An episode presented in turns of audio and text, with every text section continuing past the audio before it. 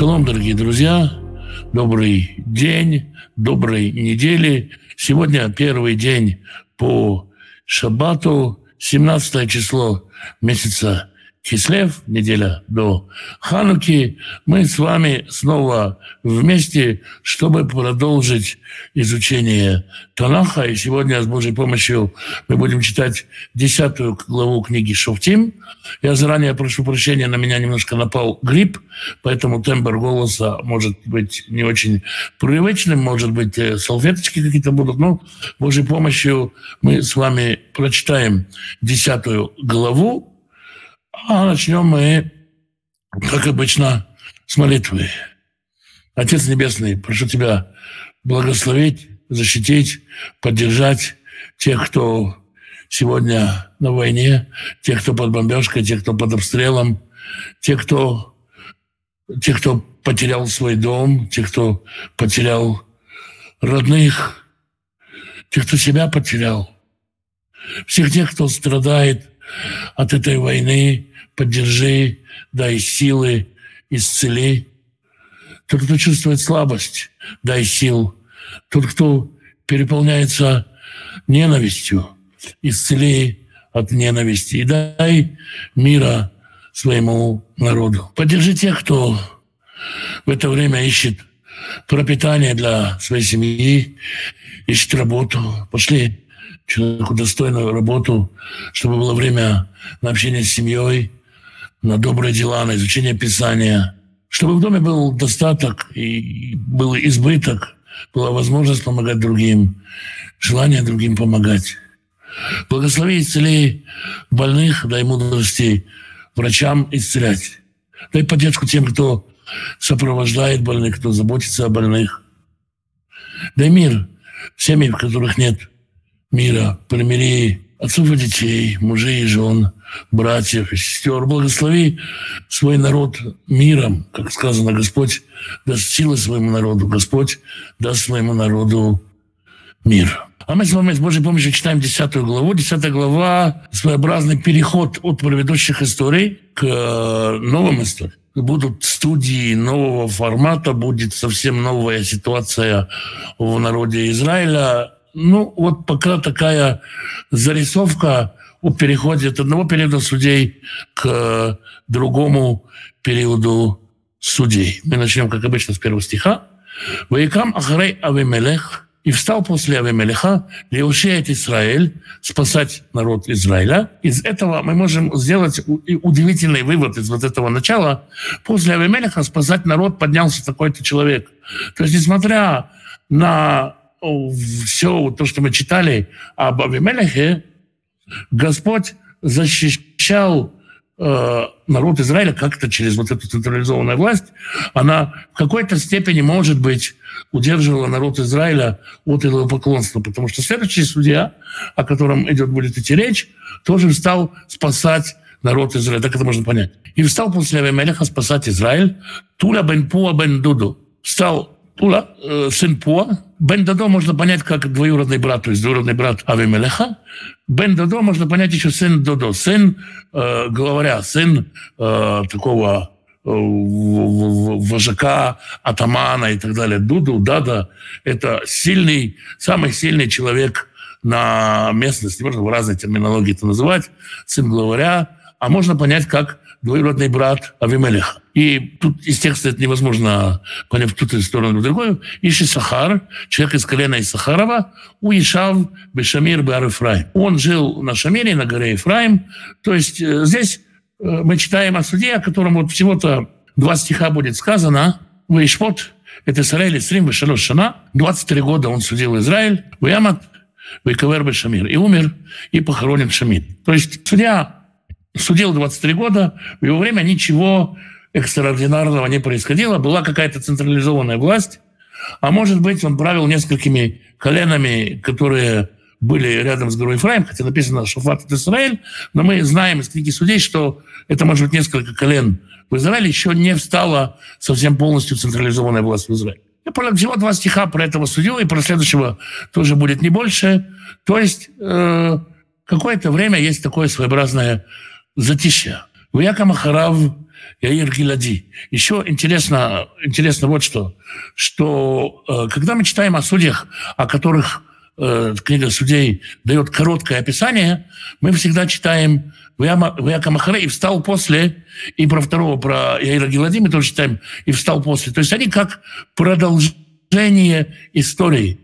Дальше, когда мы будем читать, например, про Ифтаха и про Шимшона, и про судей, про которых Писание рассказывает долгую историю, про них не написано «и встал после него». То есть он, как это сказать, по инерции тянул что-то, какое-то состояние тянулось, и после него встал Яир Гилади, Яир Гиладский, Ваишпот Израиль, Исриму Штайпшина. Он судил Израиль 23 года. То есть всего получается 22 э, э, года, простите, судил. Всего получается 23 и 22, 45 лет. Ну, достаточно большой срок, эти два судьи. Все, что можно сказать о нем, в июле Шлушим Баним, и было у него 30 сыновей, Рухвим Аль-Шлушим Аярим, которые ездили на 30 молодых ослятах, Вешлушим עיירים להם, и у них 30 хуторов, להם יקראו, חוות יאיר, которые назывались фермы Яира, עד היום הזה, это сегодня, אשר בארץ הגלעד, который в стране Гиладской. וימת יאיר, ויקבר, בקמון. И умер Яир и похоронен в Камоне. То есть об одном суде мы ничего не знаем, а о втором суде мы знаем, что сыновья его сказать, накопили недвижимость определенную, определенное имущество. И в течение 45 лет было такое вот затишье. А может быть, постепенно что-то зрело, потому что шестой стих, шестой стих говорит, э, может быть, про все 45 лет, а может быть, про то, что случилось после смерти Гелада э, после смерти Яира Геладского, не очень понятно снова из текста. «Вы исполнили Израиля Асота раба и на Дунай». И продолжали сыновья Израиля делать злое в глазах Господа. ויעבדו, и служили они, את הבעלים, Валам, ואת העשתרות, и Астартам, ואת אלהי ארם и арамейским богам. ואת אלהי צידון и цидонским богам. ואת אלהי מואב и муавитским богам. ואת אלהי בני עמון и амонитянским богам. ואת אלהי פלשתים и филистимским богам.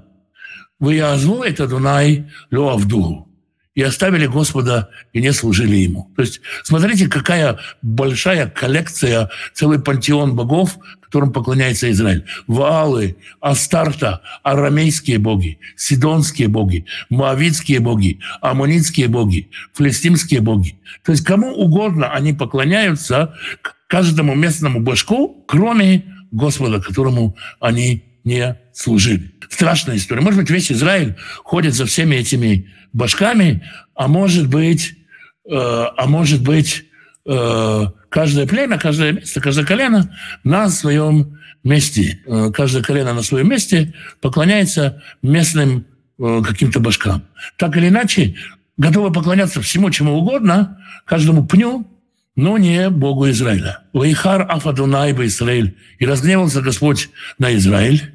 «Вимкрам Бояд Плештим и продал их филистимлянам у Яд Бней Амон и Амонит, Амонитян. Это две самые сильные державы. Одна с севера, одна с юга, с двух сторон.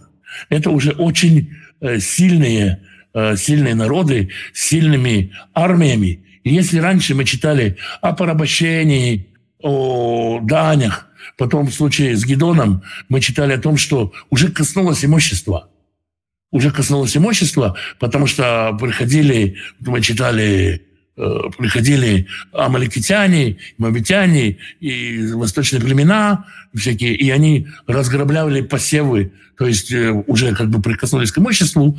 Здесь, когда приходят филистимляне и аммонитяне, они прикасаются уже к физическое гнобление идет народа, в Иерацу, в Иерацицу, и губили, гноили, гнобили они сыновей Израиля. Шана и Шманайс Шана.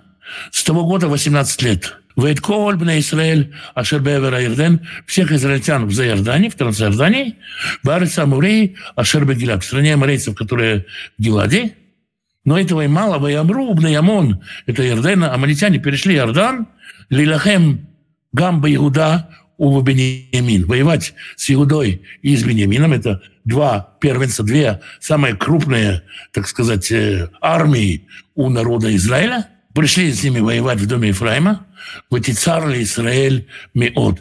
И стало очень горестно народу Израиля. Потому что на этот раз уже коснулось не только имущества, но идет физическое уничтожение. Горе, которое переживает народ, оно наращивается. Если раньше они уничтожали урожай, теперь уничтожают самих израильтян.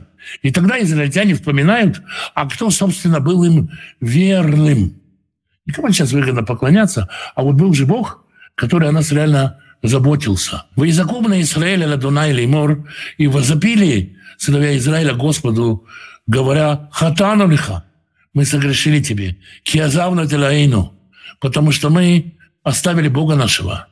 Вы на Баалим и служили валам есть какое-то начальное покаяние.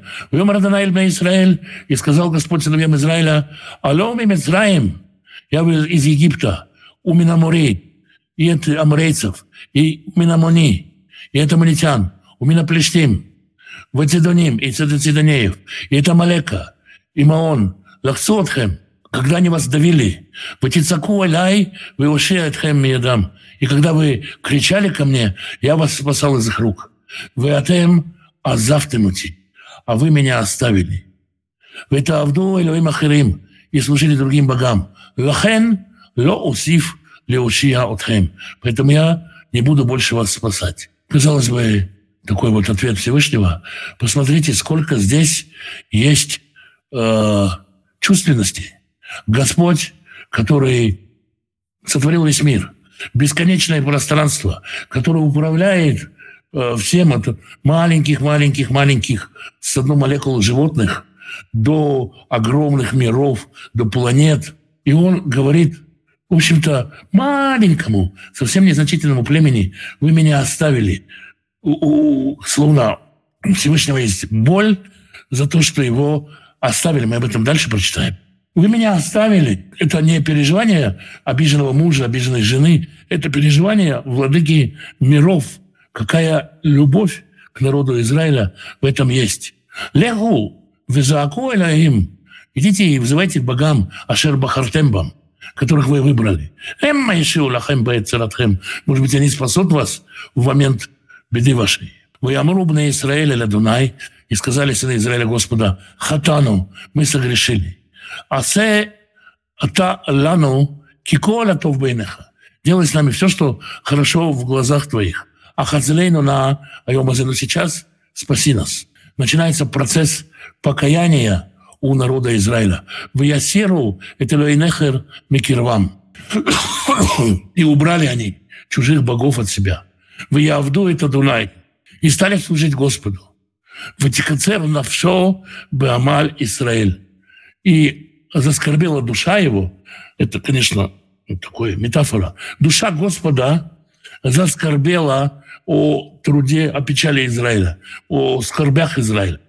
Насколько в этом много, э, несмотря на вот такой отказ, казалось бы, когда Господь говорит, не буду вас спасать. Какая, э, какая великая любовь в том, что заскорбела душа его, если у Бога душа, это такой вопрос широкий, заскорбела душа его о скорби народов Израиля. Вейцакубный Амон, и собрались аманитяне, выехнул бы Гилад, и остановились в Гиладе. Выяснул на Израиль, выехнул бы Мицпе. А сыновья Израиля тоже собрались, и остановились они в Мицпе. Ваямру Аам, Сарей Гилад и Шельраю. И народ, начальствующий в Гиладе, говорили один другому. Миаиш, кто будет тот человек, Ашер Яхель, Лелахем Ямон, который будет воевать с сыновьями Амона. Или Рош, Леколиш, Гилад. Пусть он будет главой всем жителям Гилада. Через кого Господь будет действовать, пусть тот будет нам главой. Кто тот человек?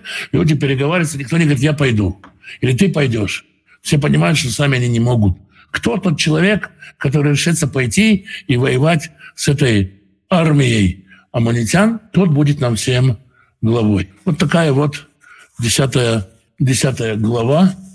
Короткая вроде бы глава, настолько в нем э, жизни, столько в нем э, рассказа о том, Э, кто такой, э, кто такой Господь.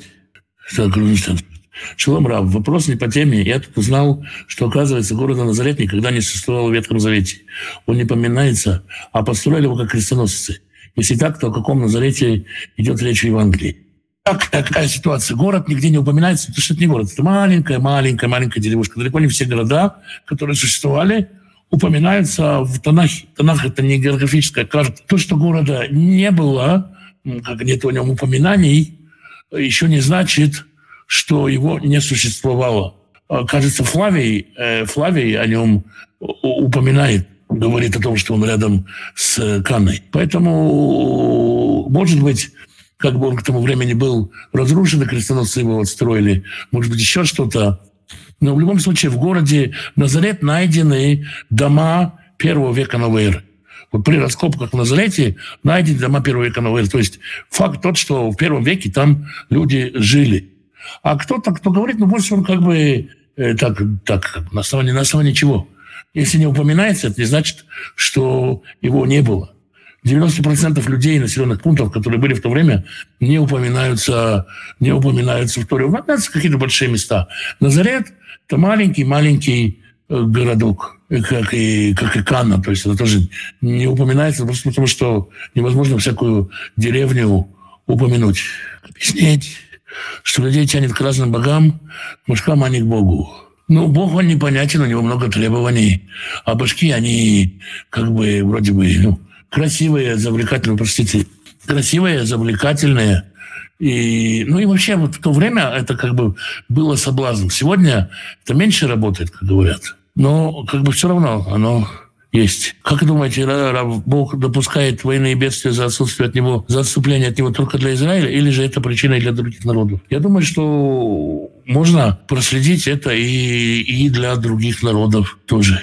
В всяком случае, есть какой-то спрос ну, мы видим, что Господь спросил, скажем, жителей Содома, например. Да, то есть э, есть, есть определенный спрос из других, э, из других э, жителей. Господь печется о всех народах. С Израиля может быть больше спрос, но, конечно, есть э, спрос за отступление от Бога и с другими народами. Вообще, как-то добавить об ангелах, возможно, вы видели их. Э, ну, я, наверное, и не хочется рассказывать подробностей. Да, приходилось, приходилось видеть, ну, как-то, наверное, ну, нет, наверное, не, не стану я какие-то подробности рассказывать. Нету там каких-то таких красивых красивостей, которые, которые можно, можно рассказать. Что-то такое, чтобы можно было такое помпезное нарисовать. И просто, не знаю, наверное, не стоит рассказывать, извините. Вот в прошлый раз остался вопрос, как поступать сестре, если верующий муж не хочет воспитывать детей в любви, обращается к детям с угрозами, манипуляциями, даже грозит ударить. Нужно ли разводиться? Э, очень трудно на основании короткого описания дать какой-то совет. Но я думаю, прежде всего надо поговорить с мужем. Он тоже достоин любви, тоже достоин внимания. И если, если видите реальную угрозу для детей, то надо принимать какие-то меры защитить детей. Может быть, есть какие-то меры помимо развода, которые можно принять, какие-то авторитетные люди, которые могут поговорить и так далее. Ну, если ничего не остается, то лучше посоветоваться с какими-то служителями, которые знают ситуацию. И если, если не остается другого выхода, то тогда, наверное, тогда, наверное, нужно разводиться. Но в любом случае, вот на основании такого простого, ну, то, что вы описываете, трудно делать какие-то выводы. Скажите, зачем Всевышнему страсть? Совсем не понял вопроса, извините. И что такое страсть, и какое, что вы говорите о страстях и так далее. Здравствуйте, скажите, сыновья Ира ездили на ослах, цари Израиля ездили на ослах.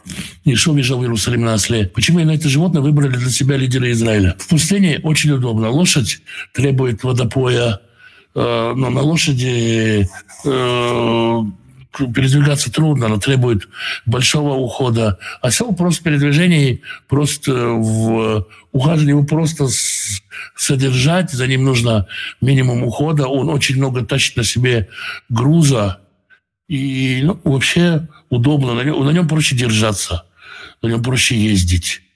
Поэтому осел, он удобнее, а верблюд тот везет много, но он очень дорог в хозяйстве и не способен к быстрым, долгим переходам. И к быстрым переходам он идет, идет очень медленно. Он может на долгое расстояние ходить, если караваны возить, а так э, тяжело. Поэтому осел для местных поездок – это удобное средство передвижения. Очень, очень с точки зрения практики, очень удобное животное. А у вас будут беседы по откровению, у вас есть мало. Я, как бы, как сказать, э, несколько раз пытался делать беседы по откровению, ну, не очень у меня пока получается это делать чтобы так всю книгу делал. Когда-то семинар по книге Откровения, но он, он как бы есть в записи, но запись не обработана. То есть были беседы по всей книге Откровения, но повторять пока не чувствуется, не чувствуется вдохновения. Ну, может быть, может быть, дойдут, дойдут руки до этого. Насчет страсти я все-таки не понял вопрос, что значит, зачем Всевышнему страсть.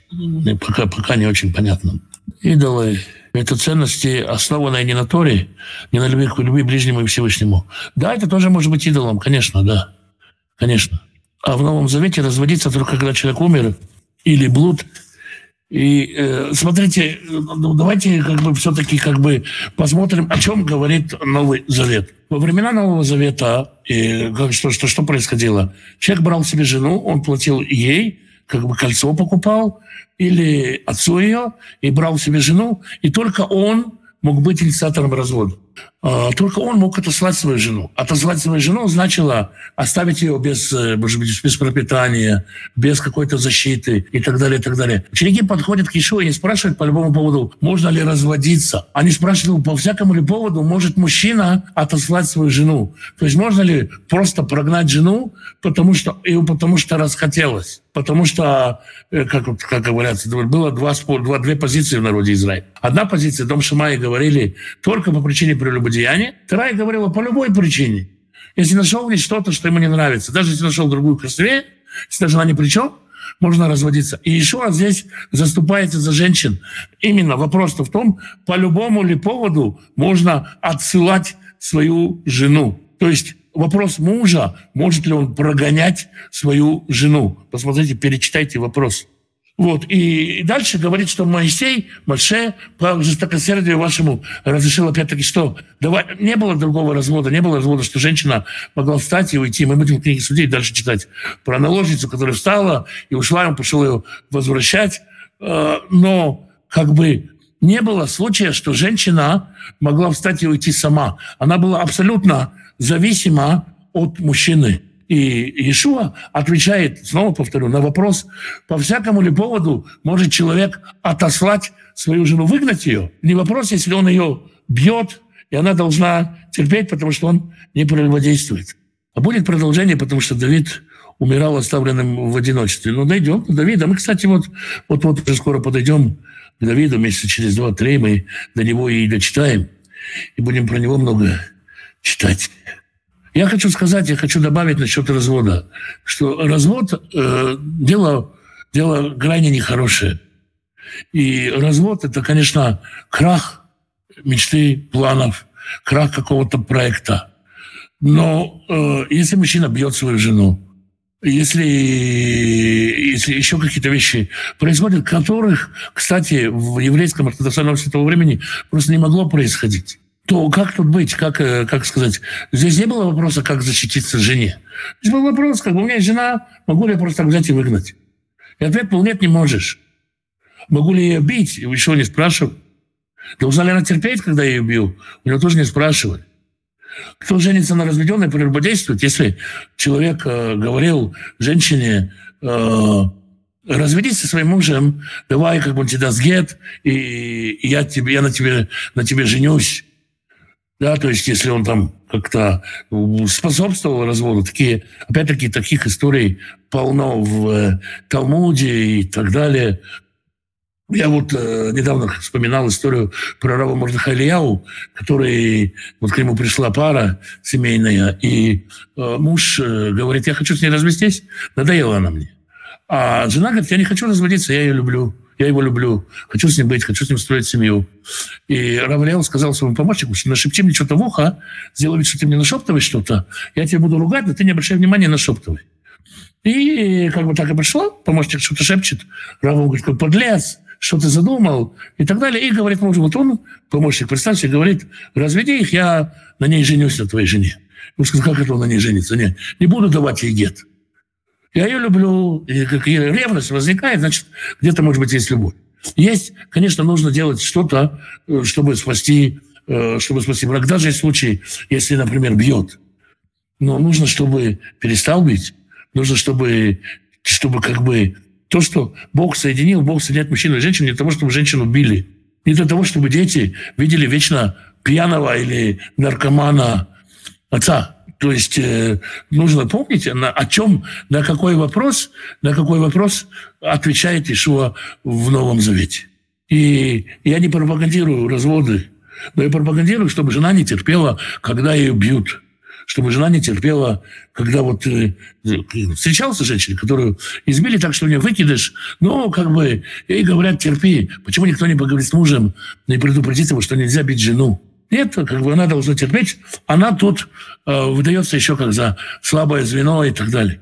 То есть, ну как, нельзя себя принести в жертву человека, которого это не исправит и не даст ничего. Может быть, он, если останется один, он за ум возьмется. Что-то случится. Но в любом случае дети не должны видеть, что маму бьют. Маму вообще нельзя бить, даже когда дети не видят. Жену нельзя бить ну, как бы есть какие-то вещи, которые, как, как например, сказано, если, если муж неверующий, то с ним можно разводиться.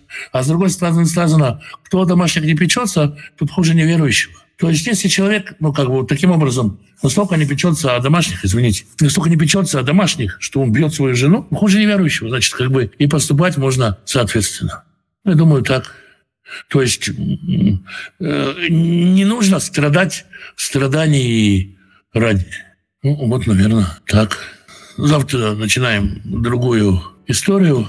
Вроде бы на все вопросы ответил. Надеюсь, завтра будет э, получше с, э, с речью. Спасибо всем. Спасибо, что были со мной. Шалом, благословений. И на завтра в это же время.